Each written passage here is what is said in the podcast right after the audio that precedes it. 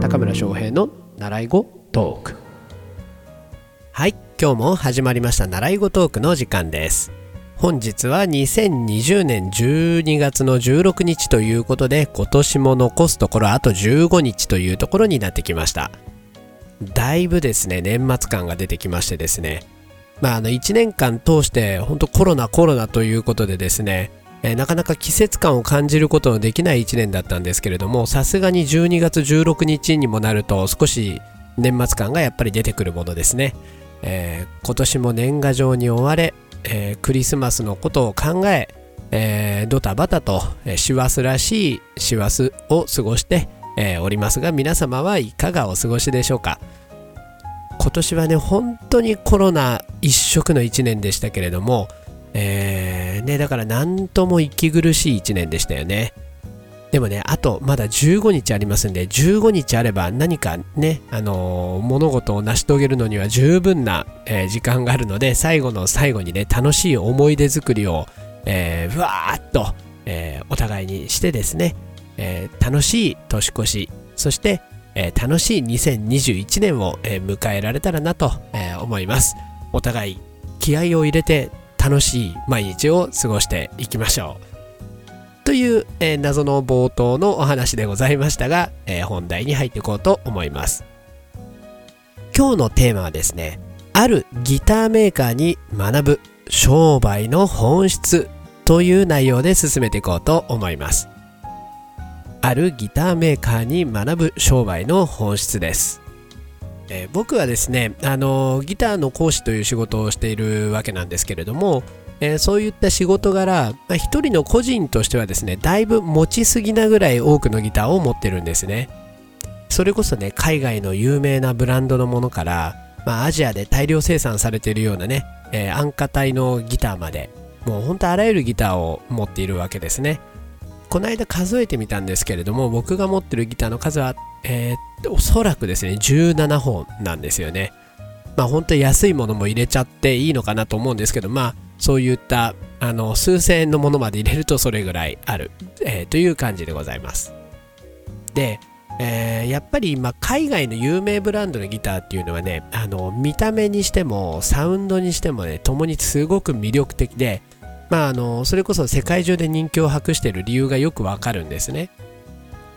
まあ、有名なところだと、まあ、ギター好きな人だったらね、えー、知ってるかなと思うんですけれども、えー、アコギだとマーチンとかギブソンとか、えー、まあ、エレキを入れれば、まあ、フェンダーとかね、えー、っていうのがあの有名どころなんですけれども、まあ、各社ともにねオリジナリティあふれる魅力的なギターがラインナップされていて、まあ、ギター弾く人ならね、一度は憧れたことのあるブランドだと思うんですね。で、えー、日本メーカーっていうのも、もちろん全然悪くなくって、まあ、丁寧なものづくりと安定した品質、あとはね、まあ、サウンドっていうのも、やっぱりとても素直なサウンドが鳴るっていうのが、まあ、あの定評があって、海外でのね、評価っていうのも結構高いんですよね。で、特にまあ、アイバニーズっていうブランドは、まあ、ロックからジャズまでね、えー、幅広いプロギタリストから、まあ、愛用されてるブランドがあってそれも日本製なんですよね。ということで、まあ、日本でもま有名ブランドというのはまああるんですけれどね、えー、そんな感じでギターのブランドっていうのは、まあ、あの海外日本、えー、もに、えー、いろんなものがまああるわけですよね。で、えー、今日はね、そんなギターメーカーの中からね、僕が最近感動してしまって、まあ、いっぺんに大ファンになっちゃったメーカーがあるので、えー、そんな話を、えー、してみようと思います。で、今回の話にはね、えー、商売、うんまあ、あとさらに言っちゃえば人間関係みたいなものの本質が多分に含まれてると思うので、えー、何かしらの参考になるんじゃないかなと思って、えー、取り上げさせていただいたという感じです。さて、今回取り上げるギターメーカーさんなんですけれども、ヤイリギター、ヤイリギターですね。という岐阜県にあるギターメーカーさんです。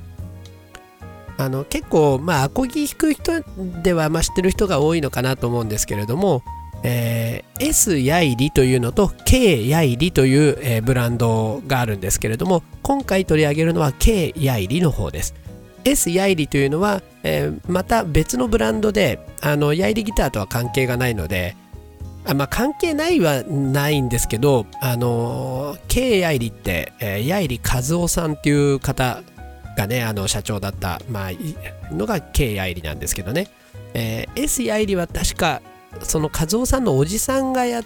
ていたブランドとかなんかそんな感じだったと思うんですけれども、まあ、価格帯も全然違うんですよね。あの K 愛理っていうのは比較的高級なラインナップ。S 愛理っていうのは比較的安価なラインナップというものでまた別メーカーでありますので、えー、今回は K 愛理に的を絞ってお話をしてみようと思います。で、えー、と今名前も出してみたんですけれども、えー、もうお亡くなりになってるんですが、まあ、前社長の八入和夫さんっていう人が、まあ、いらっしゃって、えー、王寿宝賞をね、あのー、授与されたことでも有名な方なんですけれどもその和夫さんのイニシャルの K をつけて K 八入というブランドで、えー、ギターを作ってる会社なんですね。でこの八重ギターさんなんですけれども、まあ、日本ではそこそこま認知されていて、まあ、見たこともある方は多いと思うんですよね。大手の楽器店に行ったりすると少しラインナップされてたり、えー、するんですよね、まあ、日本のメーカーっていうとねヤマハとかモーリスとか高峰とかっていうのが、えー、まあ、結構有名で本当そうそうたる面々が揃ってるわけですよね。でその中でもね、まあ、ヤイリっていうのは、えー、引けを取らない存在として、まあ、ギタリストに愛用されている、えー、メーカーです。でそんな、まあ、ヤイリギターさんなんですけれども、えー、岐阜県の可児市っていう場所で、えー、ギターを制作してるんですねでギター作りっていうと、まあ、有名企業の場合だったらね、まあ、海外に大きな工場を持って大量生産をするっていうイメージがあると思うんですよね、まあ、実際そうなんですけれどもこのヤイリギターさんっていうのは一貫してこの蟹市の、えー、工場で、えー、制作を続けているっていうのが特徴なんですよね。でこの岐阜県蟹市の工場にはあの工場見学も、えー、できるようになっていて予約をすればね見れるようなのでいつか行ってみたいなというふうに思っています。で僕も、あのまあ、20万円もしないぐらいの価格帯のものなんですけれども K ヤイリのギターを1本持ってます。でギターで20万っていうのが、まあ、高いのか安いのかね一般的にはなかなか分かりにくいと思うんですけれども海外の有名ブランドのギターとかと比べちゃうと、えー、格安と言っていいぐらいの金額設定になってます、まあ、例えば有名なねアコギの王様のようなマーチンっていうメーカーがあるんですけれどもそのマーチンギターで同じようなものをスペックのものを買おうと思ったら倍以上の金額を出さなければ、えー、買うことができないっていったそんなイメージです。でその品質に関して言えばその海外有名ブランドのギターでは考えられないほどの高いレベルのね、えー、クオリティを保っているのが、えー、まあヤマハとかもそうですけど、えー、日本のメーカーの特徴なんですね。で特にこのヤイリっていうのは本当にハイクオリティな、えギターを作っていてすごく丁寧な仕事、えそして素直なサウンドっていうのでもう本当にあの素晴らしいなと思っています。それがこんなね、あの10万円台後半の金額で買えてしまうのかっていうようなクオリティです。で当初このギターっていうのはあのレッスンの時にねあの大きいギターをずっと使ってたんですねマーチンの D28 っていうギターを使ってたんですけれどもかなりあの長時間弾いてると肩が疲れて凝ってきてしまうので、えー、とにかくレッスンの時に体へ負担をねあのかけないようにね小ぶりなギターを買おうって言って探してた時に出会ったのがヤイリのギターだったんですねでもね今ではなんとメインで使っていたマーチンよりもですねこのヤイリのギターをメインであの使うようになってしまっているほどですね僕はお気に入りになっているんですね、まあ、ギターっていうのはね季節の変化とか湿度にかなり左右される楽器なんですね、まあ、なんせ全てが木でできてますからこういったねあの湿度とかえー、あとは寒暖差みたいなものの影響をかなり如実に分かりやすく受けちゃうんですよね。でその結果ねあのネックがあの曲がってみたりとかボディが膨らんでみたりとかね、えー、管理がかなりめんどくさいんですよね。湿度を何パーで保って温度はできるだけこれぐらいで保ってっていう、えー、いうね感じであの管理しなきゃいけないんですね。まあ、そんな中ねこのヤイリのギターに関してはこういった影響ほとんど受けずに今日まで来てます。僕が買ったのが2017年なんですけれども3年経って一切ネックの反りもないしボディの膨らみも出てきてないしまあ、すごく安心してあの使えるなという感じなんですよね。で毎日僕みたいに仕事で使っているギタリストにとってはもうこういう部分がすごく重要で、まあ、安心して使えるっていうのがもう本当に重要なのでめちゃくちゃ気に入って使ってるんですね。もうあれですよ僕がずっと長く使ってたマーチンの D28 なんてもう反るし膨らむしもうなんか季節ごとにメンテナンスしなきゃいけないしなんだったらもうネックがちょっと外れかけたりするしもう本当になんか高いだけでねもう本当にあれなんですよね。安心して使えないんですよね、まあ、もちろんね音はもうえもういい日なんかすごいいい音で鳴ってくれてああ最高って思うんだけど、え安心しては使えないっていうもうなんかじゃじゃ馬なところがあってまあ、こういうね海外ブランド使う人はまあそういうところを、あのー、まあ、もう好きだからって言って、えー、使ったりはするんですけど日本のギターではこういうのはもうほとんどないんですよね。でちなみにこのヤイリのギターの音なんですけれども、えー、海外のブランドにはない独特な魅力があってもうほんと一言で言うならばとても素直っていうイメージなんですよね。だからどんな演奏にもピタッとはまってくれる安心感がやっぱりあってなんかいい意味で他の楽器の邪魔をしないというか、えー、そういった素直さがすごくいいなと思っています。ともすればね面白くないっていう風に思う人もいるのかもしれないですけれどもその面白みの部分っていうのはその楽器自体の音ではなくってその演奏まあ、あの指で作っていく部分なんじゃないかなとも思うのでこの素直なサウンドっていうのはすごく逆にありがたいなと思って僕は使っています。まあ、もちろんね、このギターでしか鳴らない音みたいな、そういったのそういったものがね、あのー、マーチンとかギブソンとかにはあって、まあ、それがいいなと思う時もあるんですけれども、素直さっていうのもある種ね、一つのあの特徴だと思うので、えー、これは本当にいいなと思って僕は、あのー、愛用している感じです。で、まあそんなこんなでね、熱く今語ってしまいましたが、そんな風にとっても気に入ってるヤイリギターなんですけどね、つい数ヶ月前ぐらいに、あのギタースタンギタースタンドってギターを置くスタンドがあるんですけどそこに立てかけようとしたらなんかあのうまいこと置けてなかったのかバランスを崩して思いっきり倒しちゃったんですね。もうその時のサウンドすごかったですよ。バーンっていうめちゃくちゃ大きい音が部屋中に鳴り響いて。で床に倒れたならそこまでの音がしないはずなんですけれどもマイクスタンドって、まあ、マイクを立てる金属のポールみたいなやつ。の足の部分にですね運悪くネックが当たっちゃったんですよね。で硬い金属面にねネックが思いっきりぶつかったこのヤイリ君がですね、えー、どどんな状態になったかっていうと演奏をするのにね最も重要なフレットっていう金属のパーツがあるんですね。ネックに打たれてる鉄のパーツですね。それのいくつかがですねもう思いっきり弦の形でへこんじゃうっていう損傷をですね受けましてまあ、人間で言ったら大怪我ですね完全に。もうあの演奏する時にはもう引っかかるし音が鳴りにくくなるしもうかなりもうひどかったんですよね。で毎日仕事で使ってるギターなんであのすぐ修理出すのも微妙だなって、まあ、修理出すともうね平気で2週間から1ヶ月とかかかっちゃうんでああやだな。でもまあなんとか使えなくないかなって言ってだましだましずっと使用を続けてたんですね。でもね、さすがに毎日使ってるとこの鳴りにくい箇所があるっていうのが気になってきたりとか、あとはまあ弦を揺らして音を揺らすビブラートっていうね、あの演奏方法があるんですけど、歌でもありますよね。あーあーあーって揺れるやつですね。あれをギターでは指で作るんですけど、そのへこみの部分に弦が挟まっちゃってですね、ビブラートがうまくかかんないっていうのがまああって、だんだんそのストレスに耐えきれなくなってきてですね、あの、おととい、えー、ヤイリギターさんに修理の電話を入れることにしたんですね。で、あのー、ちなみにこのレベルのリペアになると一般的には、まあ、フレットの打ち直しって言ってあの僕の場合、まあ、1日少なくとも3、4時間は弾いてるので、そのギターを。そうすると、あのフレット摩耗してるんですね。かなり削れていくんです金属なんで。で弦も金属だから金属と金属をすり合わせることでだんだんだんだん摩耗していくと。でそれが3年間毎日のように続いてることなのであまああのプラスへこみっていうので打ち直しになるかなって思ってたんですね。フレットってあれ実は外して打ち直すことできるんですね。そうするとまあ大体一般的には3万円から5万円くらい、えー、いくんですね金額が。まあ年末にもかなり痛い出費だななんて思いながらね、あの、恐る恐る電話をしてみたわけです。で、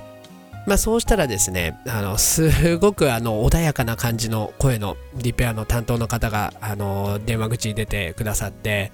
で僕はあのその症状を伝えたんですけれどもその時の第一声がそれは大変でしたねという気遣いの一言ででしてですねあのなんだかもう泣きそうになるぐらいもう温かい気持ちになりました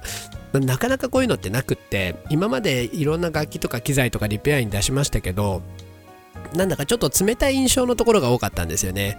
で、えー、あまり親身になってもらえてない感じがすることが多かったんですけれどもここでなんか症状のことじゃなくて僕の心情に寄り添ってくれたっていうのがまあ非常に嬉しかったっていうのがありますね。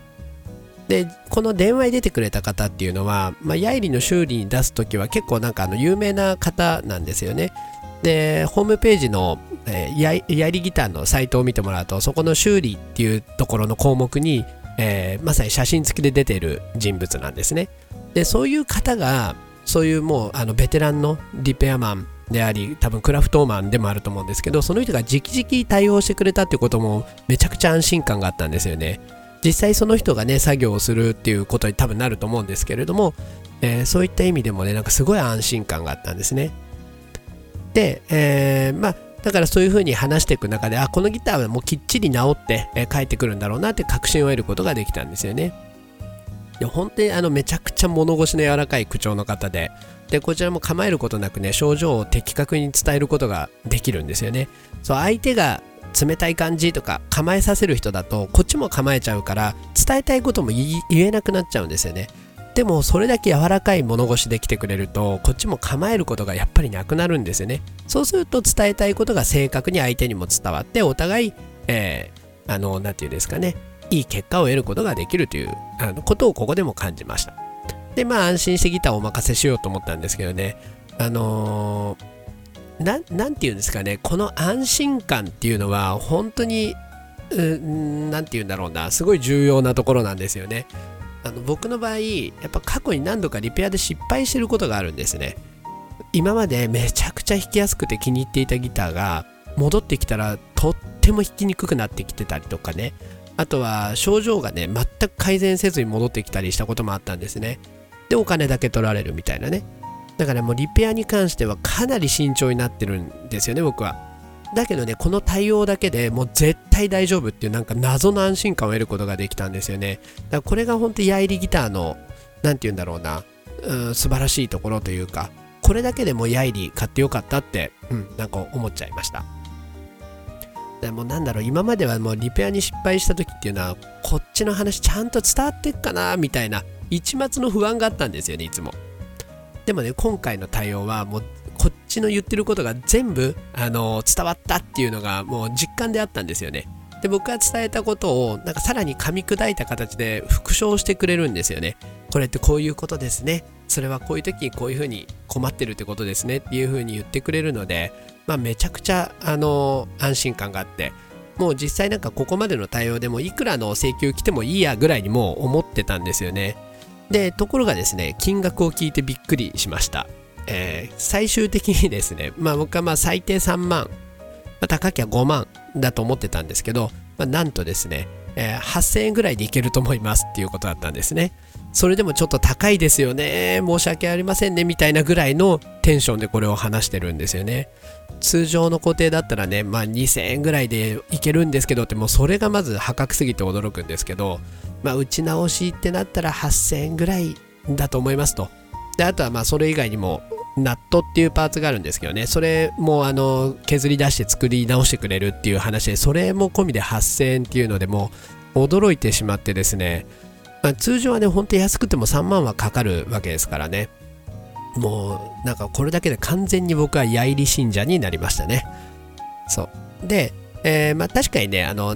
何かであの読んだり聞いたことはあったんですよ。あのヤイリのギターっていうのは生涯顧客をね大切にしてくれるっていう。でその大切なねあの顧客のギターを、まあ、丁寧にとにかく扱ってあのーくれるっていう話は、まあ、聞いてたんですよね。で、ヤイリを気に入ってね、オーナーになってくれた以上で、いつまでも生涯格安でメンテナンスをしてくれるんですみたいなのはあの読んだことはあったんですけれども、まあ、まさかこのレベルまでね、やってくれるとは思わなかったんで、本当に、えー、完全に心が震えましたね。もうね、次買うギターももうヤイリで決定です。もう いや、ここまでされると、やっぱりその、何て言うんだろうな、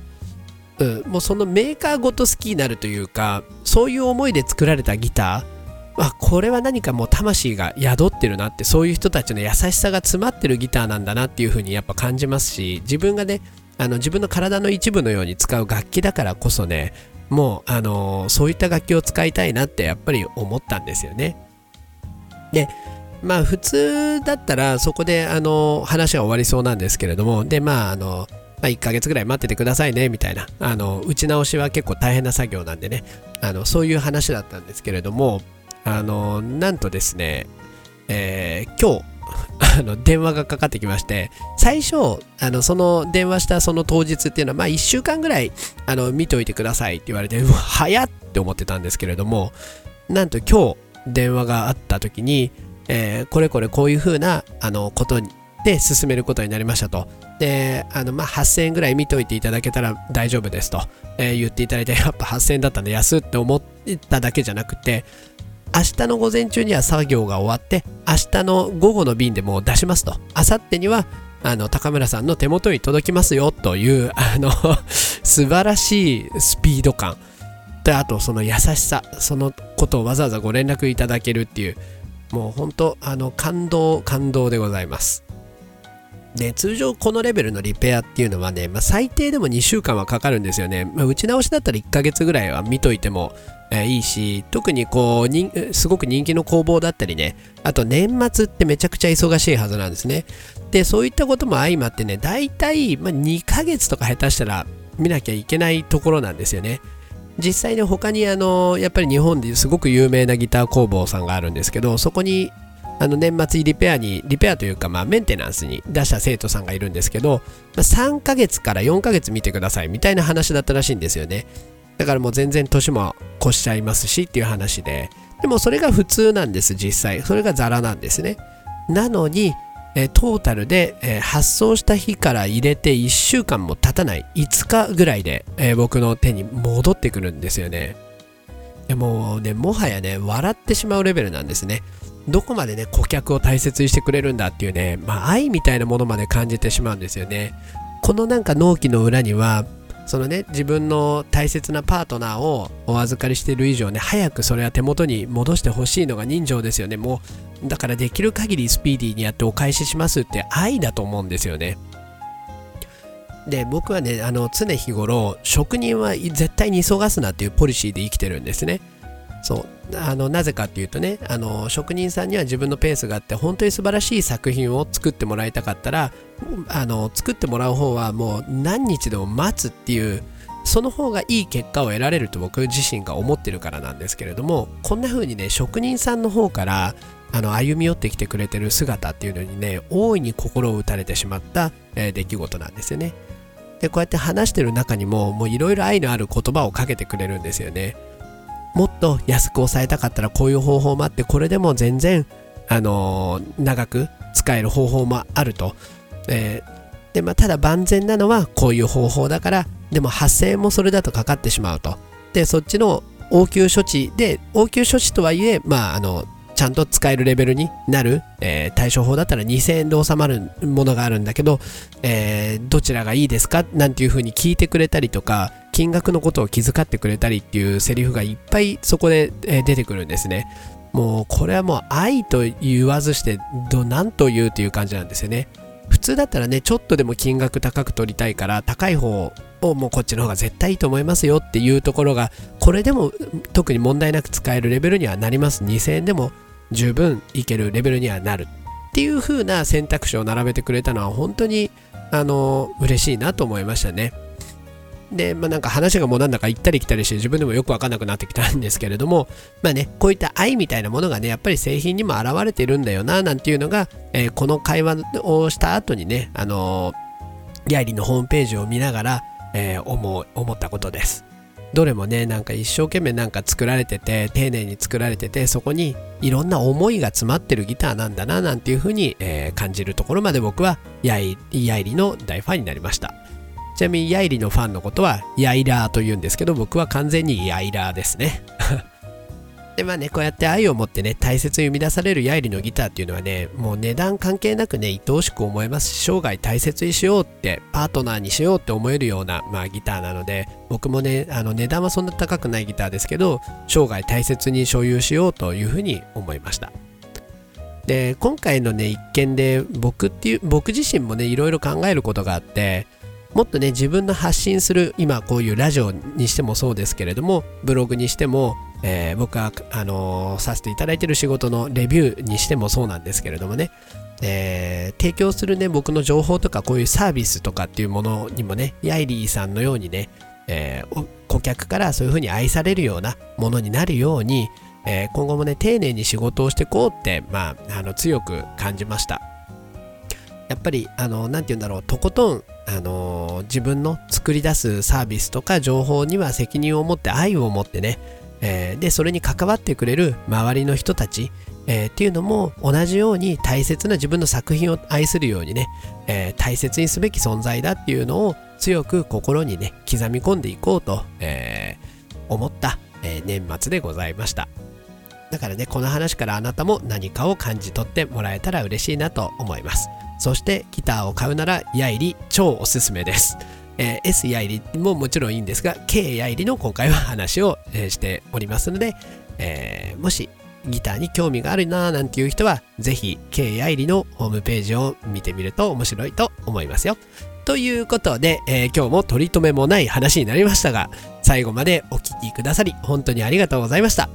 それでは、え、また次回も楽しみにしていてくださいね。では、さようなら。